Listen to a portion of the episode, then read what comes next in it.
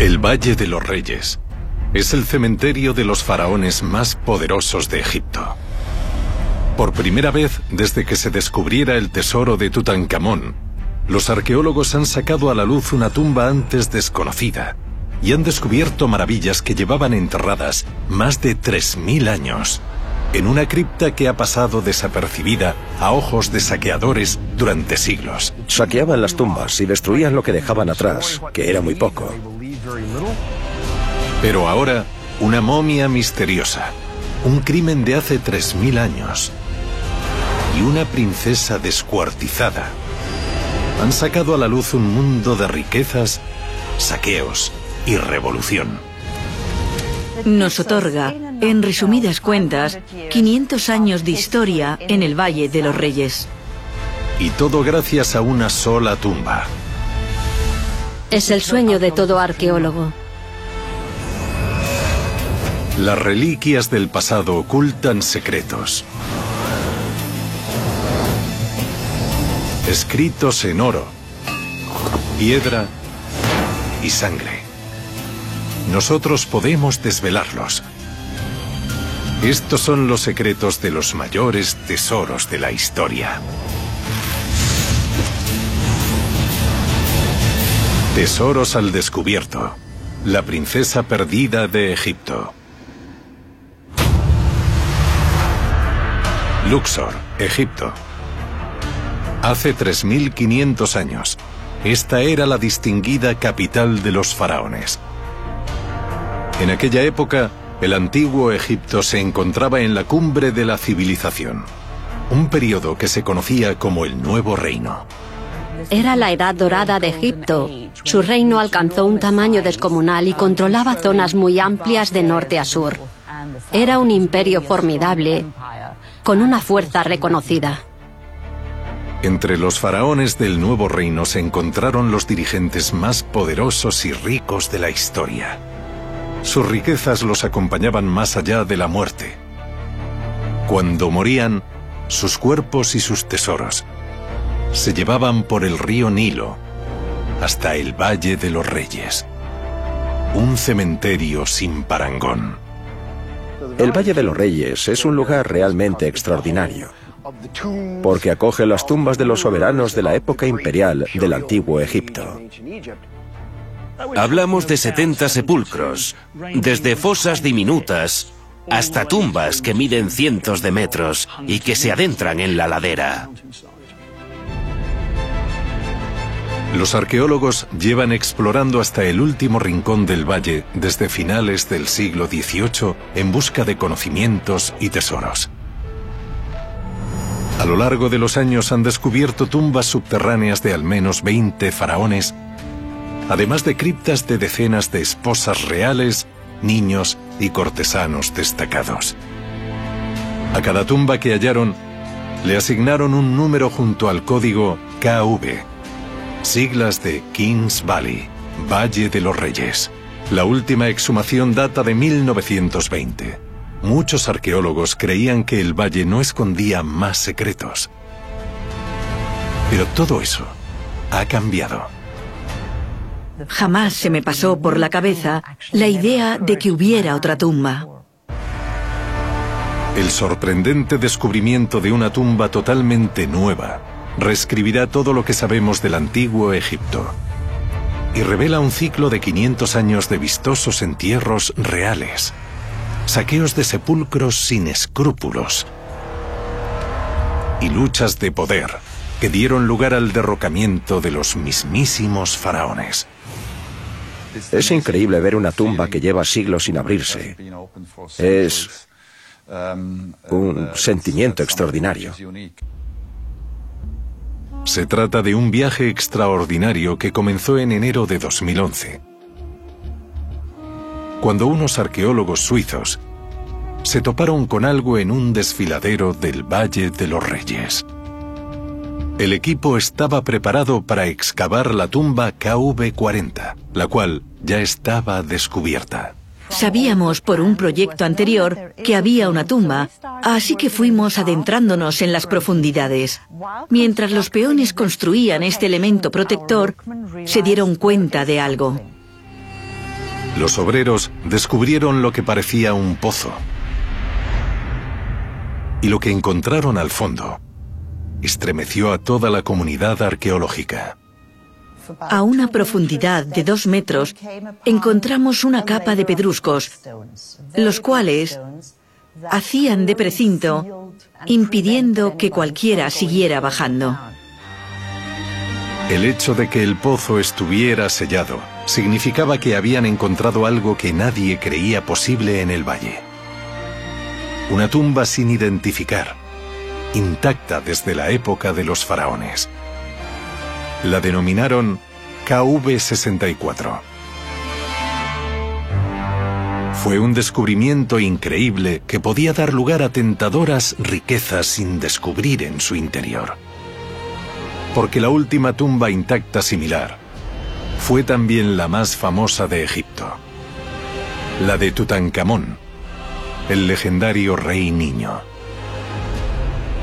Cuando Howard Carter abrió la cámara sepulcral de Tutankamón en 1922, repleta de oro en su interior, impactó al resto del mundo. Los tesoros de Tutankamón ofrecieron una vista sin precedentes al mundo del antiguo Egipto y a las lujosas prácticas mortuorias de los faraones. Cuando entraron los arqueólogos, lo vieron todo tal y como lo dejaron tras el entierro. Fue una cápsula del tiempo que encerraba una instantánea del pasado, y ese es el sueño de todo arqueólogo. El descubrimiento de la tumba de Tutankamón ayudó a responder una pregunta arqueológica. ¿Por qué los faraones del nuevo reino decidieron enterrar a sus muertos bajo tierra y no en pirámides, como los anteriores reyes de Egipto? Al inicio de los tiempos, los faraones se enterraban junto a sus pertenencias. Los enterraban bajo estructuras enormes, las pirámides, que por su tamaño resultaban muy evidentes. La pirámide en particular era un indicador de lo que había debajo, por lo que si la cámara sepulcral tenía una pirámide encima, estaba gritando a los cuatro vientos, aquí hay joyas. El Valle de los Reyes fue la solución a los saqueos de tumbas del Nuevo Reino. Las tumbas clásicas del Nuevo Reino del Valle de los Reyes están formadas por una serie de pasadizos descendentes que llevan a la cámara sepulcral. Tenía que ser un lugar secreto, oculto y protegido, donde pudiera descansar el resto de la eternidad junto a sus posesiones. Una vez se abrieron paso, la tumba era totalmente distinta a todo lo que habían visto anteriormente. En el interior, no había solo un cadáver, sino dos. Fue un descubrimiento que presentaba una ventana peculiar a un periodo increíble de la historia del antiguo Egipto. Una época de agitación, revolución y hasta profanación.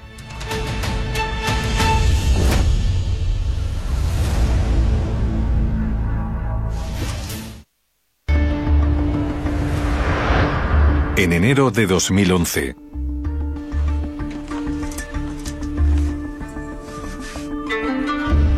una tumba sellada en el Valle de los Reyes. La primera en hallarse desde la de Tutankamón hace casi un siglo. A la tumba se la denominó KV-64. Las tumbas circundantes también datan de hace unos 3.500 años.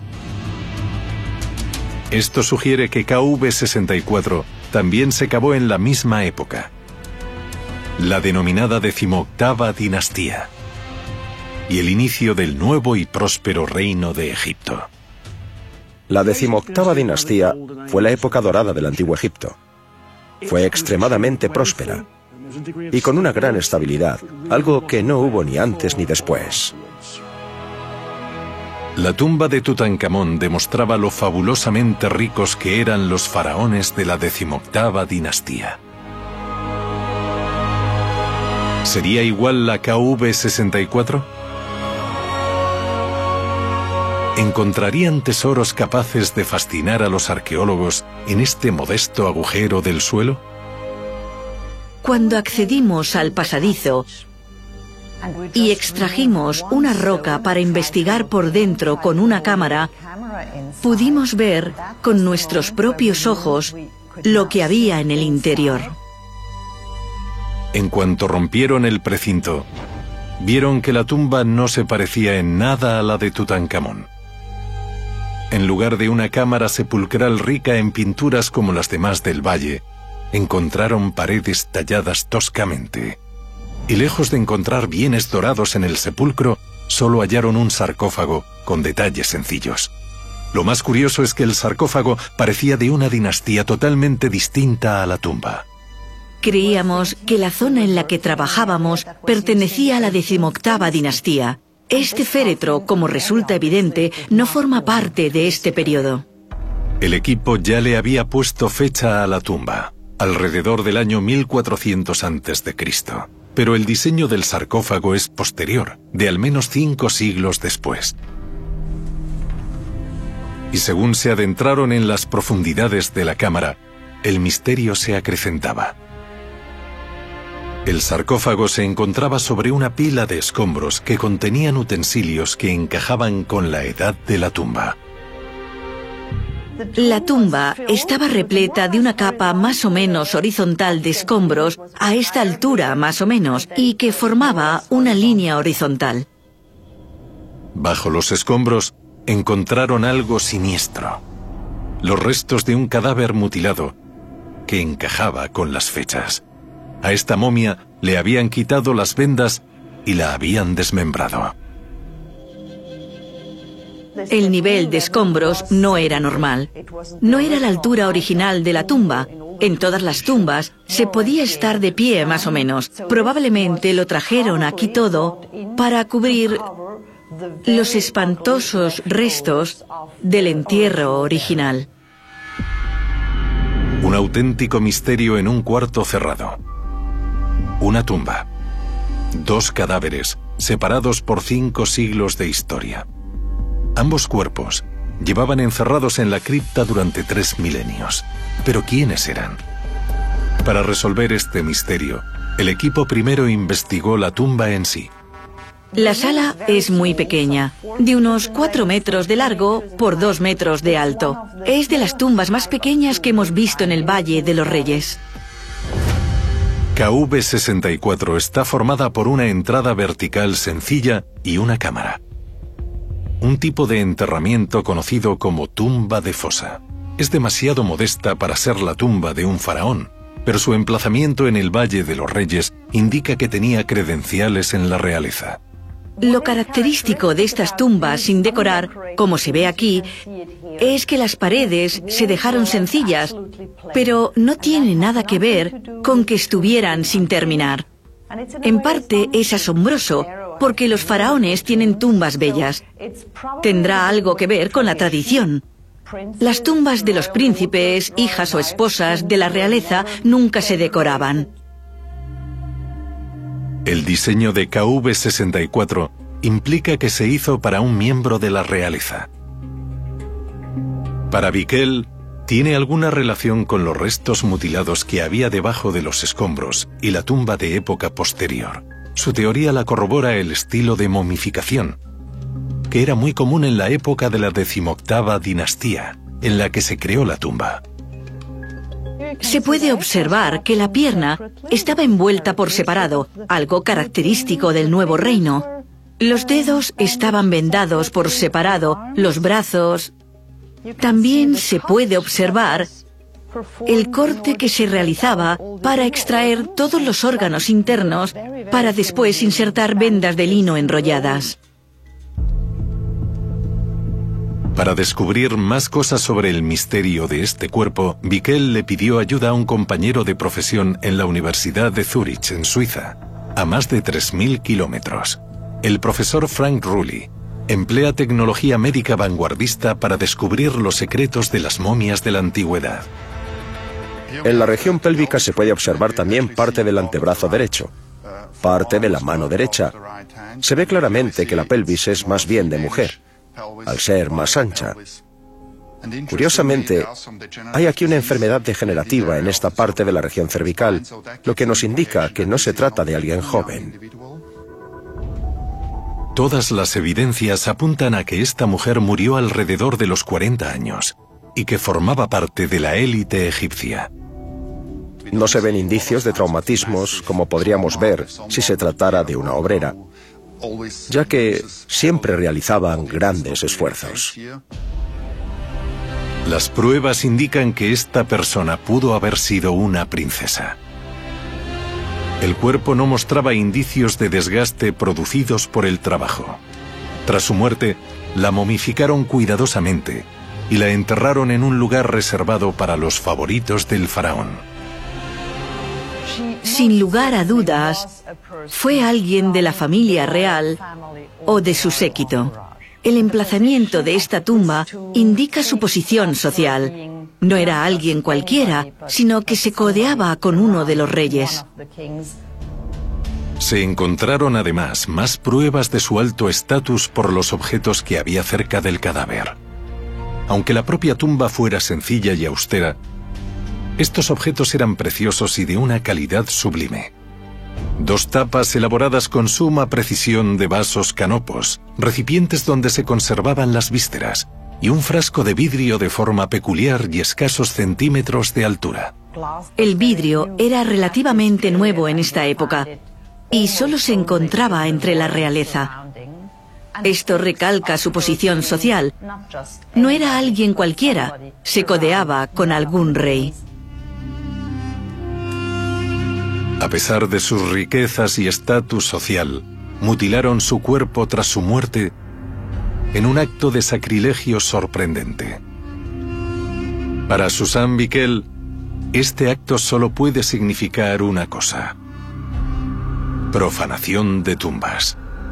La momia estaba envuelta en decenas de capas de vendas de lino. Los saqueadores la desenvolvieron con la esperanza de encontrar joyas o amuletos valiosos. Quizá tuvieron suerte. Una vez desenvuelves a una momia, ésta se vuelve frágil. No hay nada que sujete las articulaciones. En este caso se le ha caído la cabeza. Como es de suponer, es la parte más frágil de nuestro cuerpo y si no está sujeta, se cae. De la misma manera que el resto de tumbas del Valle de los Reyes, KV-64 fue víctima de saqueadores.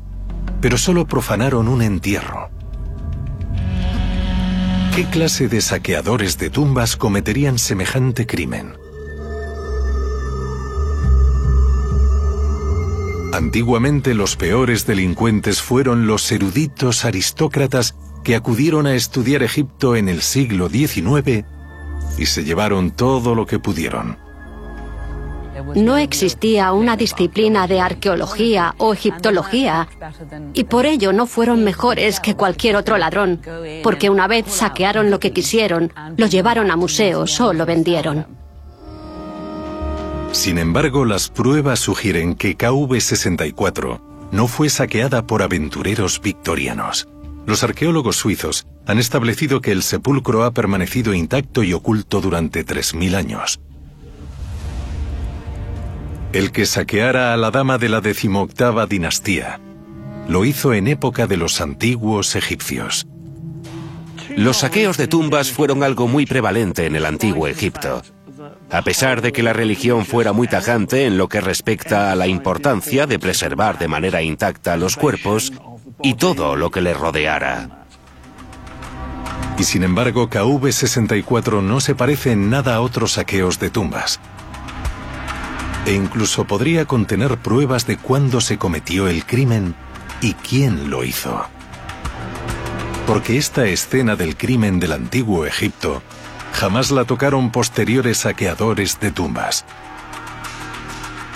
Es muy difícil saber cuándo saquearon una tumba, porque el saqueo era algo que sucedía constantemente. Para los arqueólogos, ponerle fecha a saqueos antiguos ha resultado prácticamente imposible. Es un problema que se pone de manifiesto a escasos metros de KV-64, en una de las tumbas más decoradas de todo Egipto. Esta es la cámara sepulcral de Ramsés VI. Este sepulcro tiene pinturas muy hermosas Da la sensación de que los obreros acaban de dejar los pinceles porque la pintura parece fresca. Aunque nadie llegara aquí abajo, tenían que decorarla de manera muy bella y con excelentes detalles, porque consideraban que esto sería su máquina de la resurrección que mantendría a salvo al rey y le ayudaría a ir al otro mundo.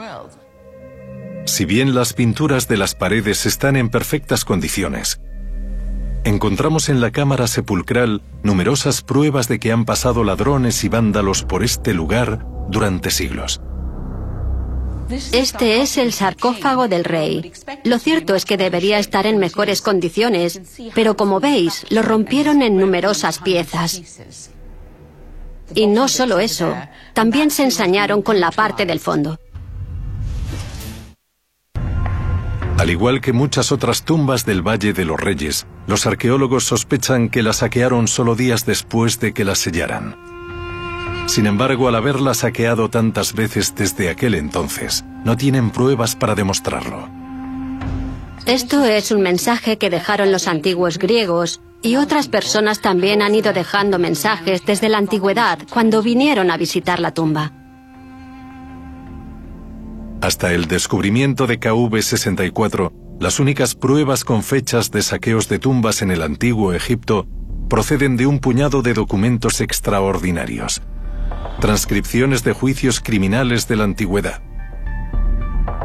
En uno de ellos, conocido como el Papiro Leopoldo, que se encuentra en el Museo del Cincuentenario en Bruselas, se revela un crimen despiadado contra un faraón muy venerado. Y lo más sorprendente, fue un encargo interno. Eran funcionarios. Por ejemplo, entre estos ladrones había sacerdotes.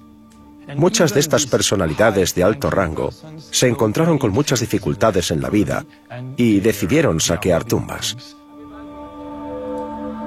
El juicio descubrió que estos sacerdotes saquearon las riquezas de las momias y después eliminaron cualquier rastro.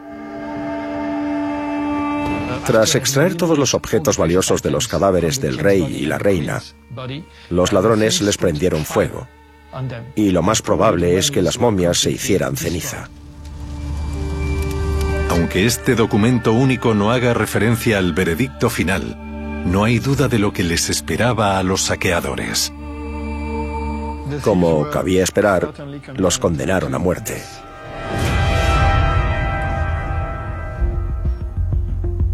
Gracias a KV-64, los egiptólogos disponen de pruebas arqueológicas con las que corroborar los informes de los saqueos de tumbas en el Valle de los Reyes. La tiraron al suelo, le rajaron todas las vendas, le arrebataron todo y dejaron el lugar vacío.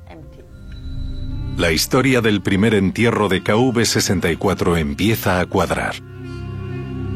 La dama de la realeza, una mujer de unos 40 años, fue enterrada aquí durante la decimoctava dinastía, a inicios del nuevo reino, para luego ser saqueada por sus prójimos egipcios. El papiro Leopoldo nos da una pista sobre por qué la profanaron, pero no por qué colocaron un sarcófago posteriormente. El juicio de los saqueadores de tumbas que se especifica en el documento tuvo lugar a finales del Nuevo Reino, cuando el poder político de los faraones era débil. Fue el inicio de una nueva fase violenta de la historia egipcia, el tercer periodo intermedio de Egipto. Hubo un periodo de guerra civil en el Alto Egipto en el que hubo hambrunas. En un texto se refieren a esta época como el año de la hiena. El nuevo reino, tras una época de gloria, llegó a su final. La desaparición de la ley y el orden dio paso a una revolución en la sociedad egipcia. Pero esta revolución causó algo más que caos y crímenes transformó el Valle de los Reyes y trajo un segundo cadáver a KV-64.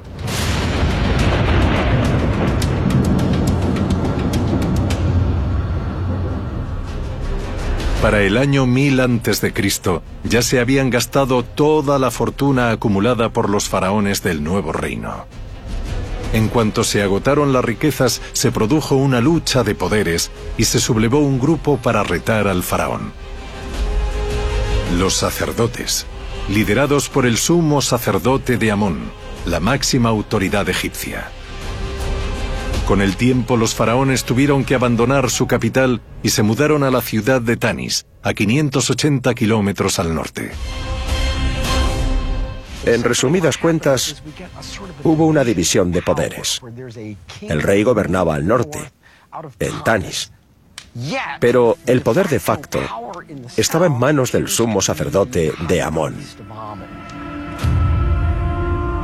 Con la corte del faraón lejos del delta del Nilo, el Valle de los Reyes dejó de ser tierra de enterramientos reales y desvalijaron de manera sistemática todas las tumbas. Durante toda la historia de Egipto se saquearon tumbas. Al parecer, esto sucedió de manera más intensa durante los periodos intermedios debido a que la ley y el orden habían desaparecido. La dama de KV-64 pudo haber sido una de las víctimas de la anarquía. Profanaron su tumba en busca de tesoros 400 años después de que la enterraran. Pero esto sucedió 100 años antes de que enterraran el segundo sarcófago. Los académicos pensaban que el tercer periodo intermedio significó el fin del cementerio real. Ahora, los extraordinarios descubrimientos de KV-64 cuentan una nueva historia. El Valle de los Reyes no murió. En todo caso, dio paso a un nuevo capítulo. KV-64 recibió un segundo inquilino, un miembro de la nueva clase dirigente.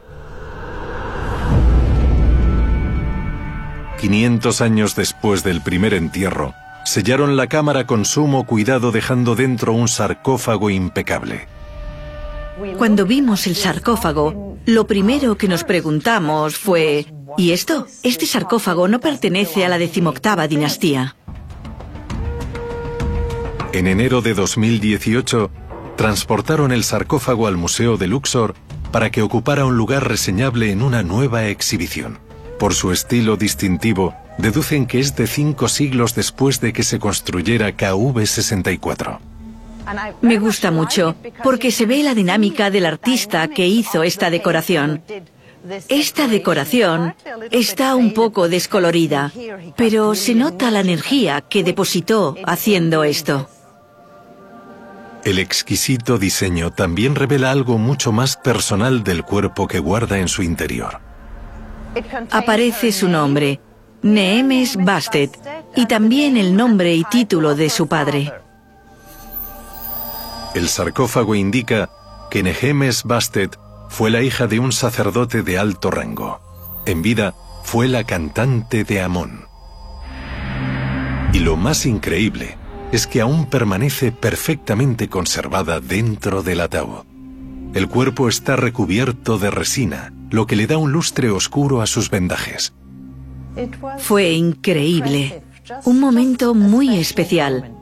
Estuvimos delante de esta persona sin poder verle los ojos porque está envuelta en vendas, cubierta en una resina oscura que usaron los sacerdotes para embalsamarla antes de cerrar el féretro. Para descubrir más detalles sobre la mujer vendada, Susana acudió de nuevo a su compañero de la Universidad de Zurich, el profesor Frank Rulli. Hay relleno en la región pélvica, en la abdominal, en la torácica, mucho más que en el otro caso de KV64. Vemos también zonas más densas que podrían indicar conjuntos de órganos. Los rayos X revelaron que la vida de Nehemes Bastet fue trágicamente corta. Calculamos que tendría unos 20 años, porque no le habían salido por completo las muelas del juicio. No tenemos ninguna pista clara sobre la causa de su muerte, pero al ser tan joven pudo haber muerto debido al trabajo infantil. Investigamos a Nehemes Bastet en Luxor muy lejos del paraje arenoso del Valle de los Reyes. Pero aún así se puede contemplar toda su historia. Es posible ver que esta persona vivió, que tuvo sus creencias, y es algo que te conmueve, aunque solo veas una momia. Los arqueólogos descubrieron el nombre de la momia, su edad y quizá la causa de su muerte. Y una tablilla de madera podría darnos incluso una ilustración de su rostro. Es una de las más bellas de su clase, porque se conservó a la perfección. No hubo ningún trabajo de restauración. Los colores son maravillosos, ¿verdad? La figura de la izquierda es una imagen compuesta de varios dioses de importancia. Y justo delante, rezando, se halla una bella mujer con un vestido florido. Es Nehemes Bastet. En el centro vemos una mesa de ofrendas con panes, un pato o ganso, cebollas y frutas, decoradas con flores. Su subsistencia en el más allá se garantiza gracias a este adorno. Esta asombrosa pintura de la tablilla fue la única cosa que enterraron con Nehemes Bastet. A diferencia de la anterior momia de la realeza encontrada en KV-64, que se enterró con bienes muy preciados que acabaron saqueando, este féretro, que no tenía nada de valor, reveló la posición social de Nehemes Bastet. No formó parte de la familia real, así que... ¿Cómo acabó enterrada en el Valle de los Reyes, uno de los cementerios más sagrados de los faraones? Hay una pista en el título del ataúd cantante de Amón. Un título que la conecta con uno de los pilares de la vida antigua en Egipto, la religión. Y el centro de todo el poder estaba a tiro de piedra del Valle de los Reyes, el templo de Karnak. El templo de Karnak comenzó como una pequeña capilla que fue aumentando en tamaño según iban sucediéndose reyes para mostrar lealtad al dios y estrechar relaciones con él. Al ser cantante de Amón, Nehemes Bastet pudo haber desempeñado un papel fundamental en la vida religiosa de Egipto. Estamos en el templo de Khonsu. Forma parte del gran complejo de Karnak, porque Khonsu fue hijo de Amón y parte se construyó en el tercer periodo intermedio. Las cantantes de Amón, como muchas sacerdotisas del mismo rango, acudían a patios como este para llevar a cabo partes de los rituales diarios dedicados al Dios que tenemos aquí. Aquí estamos en lo más sagrado de lo sagrado. Aquí estaba el centro de todo el poder del templo de Amón. Aquí es donde residía la estatua de Dios y de él emanaba todo el poder que iluminaba el templo. Y resulta oportuno porque estamos oyendo las plegarias del viernes. Los cánticos acompañan a la adoración de cualquier dios, lo que nos da una pequeña imagen de lo que era la época de los faraones.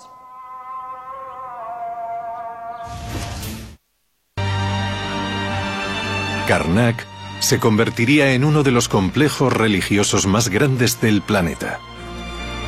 A medida que aumentaba de tamaño, los sacerdotes y sus familiares se hacían cada vez más ricos e influyentes. Sobre el año 1000 a.C. fueron tan poderosos que se apoderaron del control de la mitad del país y reemplazaron a los faraones. El sacerdocio se convirtió en la clase dirigente del sur de Egipto. Inegemes Bastet, como cantante de Amón e hija de un sacerdote, se consideró miembro de la nueva clase dirigente. Por eso los arqueólogos creen que la enterraron en KV-64.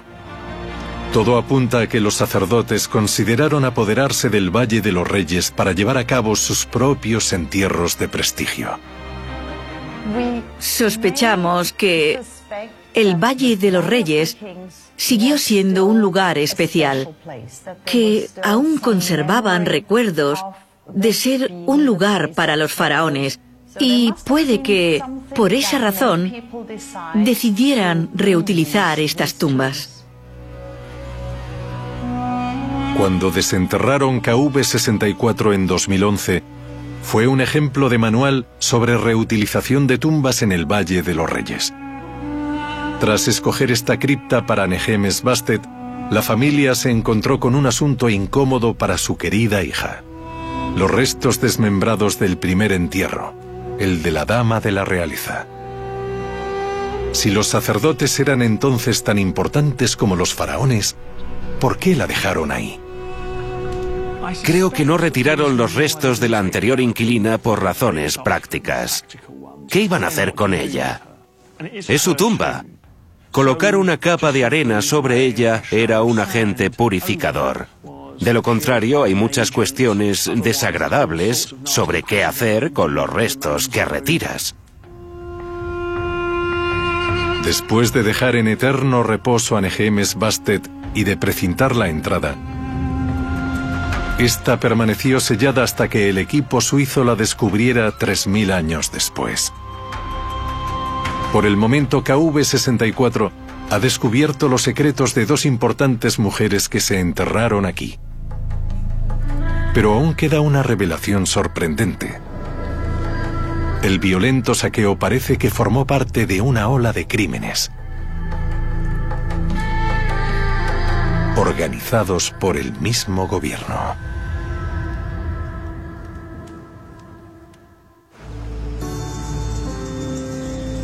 Enero de 2018. Siete años después de que la profesora Susan Bickel hallase KV-64. La primera tumba sellada en el Valle de los Reyes, descubierta en casi un siglo.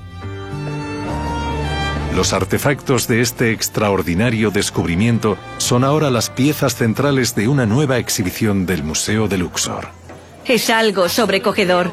No me imaginé que fueran a venir tantas personas, lo cual me hace muy feliz.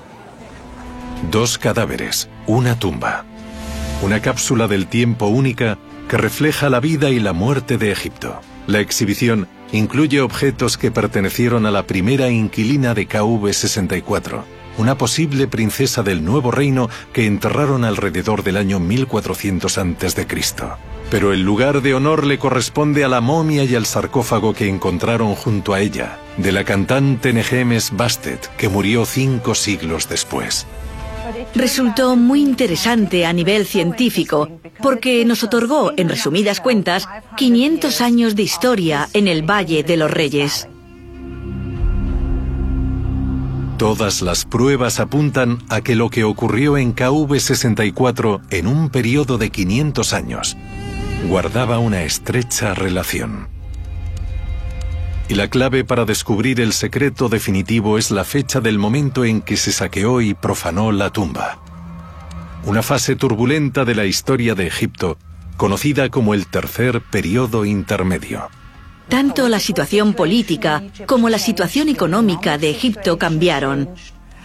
Hubo un nuevo régimen en el Alto Egipto, en Luxor, que tenía graves problemas financieros. Biquel sospecha que a los nuevos gobernantes de esta región se les ocurrió una forma muy ingeniosa de llenar sus casas de tesoros.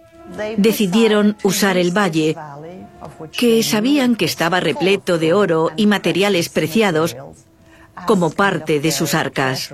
Nosotros lo consideraríamos un saqueo, pero a ellos esto les parecía más bien reciclar los elementos valiosos. En otras palabras, el crimen que profanó a la mujer de la realeza de KV-64 fue probablemente organizado oficialmente por el sacerdocio dirigente. Se trata del mismo clero que antaño se encargaba de proteger los sepulcros reales. Y ahora, para pagar deudas, decidieron saquearlos. Si las instituciones del Estado hubiesen querido, habrían detenido esto. Algunas pruebas proceden de la tumba colindante a KV-64, KV-40. Cuando el equipo suizo entró en KV-64, encontraron fragmentos arqueológicos de KV-40 en su interior lo que sugiere que ambas tumbas se saquearon en la misma época. El saqueo se llevó a cabo de día. Se tomarían su tiempo para decidir qué era interesante y qué no, porque encontramos bastantes cosas que llevaron hasta los restos que usaron para rellenar KV-64 antes de que enterraran a Neemes Bastet. Algunos investigadores sospechan que casi todas las tumbas del Valle de los Reyes, incluyendo las de los faraones, fueron víctimas de saqueos a plena luz del día. Pero hubo una importante distinción social en estos crímenes. Los cadáveres de los faraones se remomificaron con sumo cuidado y los volvieron a enterrar en los llamados escondrijos saqueaban las tumbas y destruían lo que dejaban atrás, que era muy poco. O el mismo Estado sacaba lo que quería y se ocupaban de los cuerpos para volverlos a enterrar en otro lugar. Pero esta clase de respeto no se extendía a otros miembros de la comitiva, como la primera inquilina de KV-64. Fueron muy atentos con los faraones pero no les importaba en absoluto el resto de cadáveres. Por eso, en las tumbas que estamos estudiando, encontramos individuos abandonados en un estado deplorable tras ser saqueados. Si los saqueos de este periodo estaban amparados por el Estado, los egiptólogos creen que también dejaron abiertas las tumbas como medida oficial para ser reutilizadas después. Las tumbas de anteriores nobles o miembros de la realeza, las tumbas de fosa, fueron saqueadas. Se les colocó una capa de arena sobre los restos destrozados del inquilino original, para después colocar encima del sarcófago del nuevo inquilino. Cuando encerraron el cuerpo de Nehemes Bastet dentro de KV-64, se puso fin a una serie de sucesos que duraron 500 años. Comenzó sobre el año 1400 a.C. con el entierro de una mujer de clase alta de la corte del faraón. Unos saqueadores de tumbas interrumpieron su descanso eterno, en principio obedeciendo órdenes del Estado. Pero este crimen fue el comienzo de algo nuevo. Dejó KV-64 y probablemente otras tumbas similares disponibles para una nueva tanda de entierros. Hasta el descubrimiento de KV-64, esta historia no estaba a la vista. Esta pequeña tumba ha abierto una puerta a un mundo enorme que explorar. Sugiere que quizás el Valle de los Reyes aún no ha revelado todos sus secretos y que hay muchos más esperando a que los descubramos en este lugar sagrado. Ahora sabemos que el Valle de los Reyes no dejó de usarse al final del nuevo reino. Quizá hay más cuerpos en algún sitio. Esto añade un capítulo nuevo a la vida del Valle de los Reyes.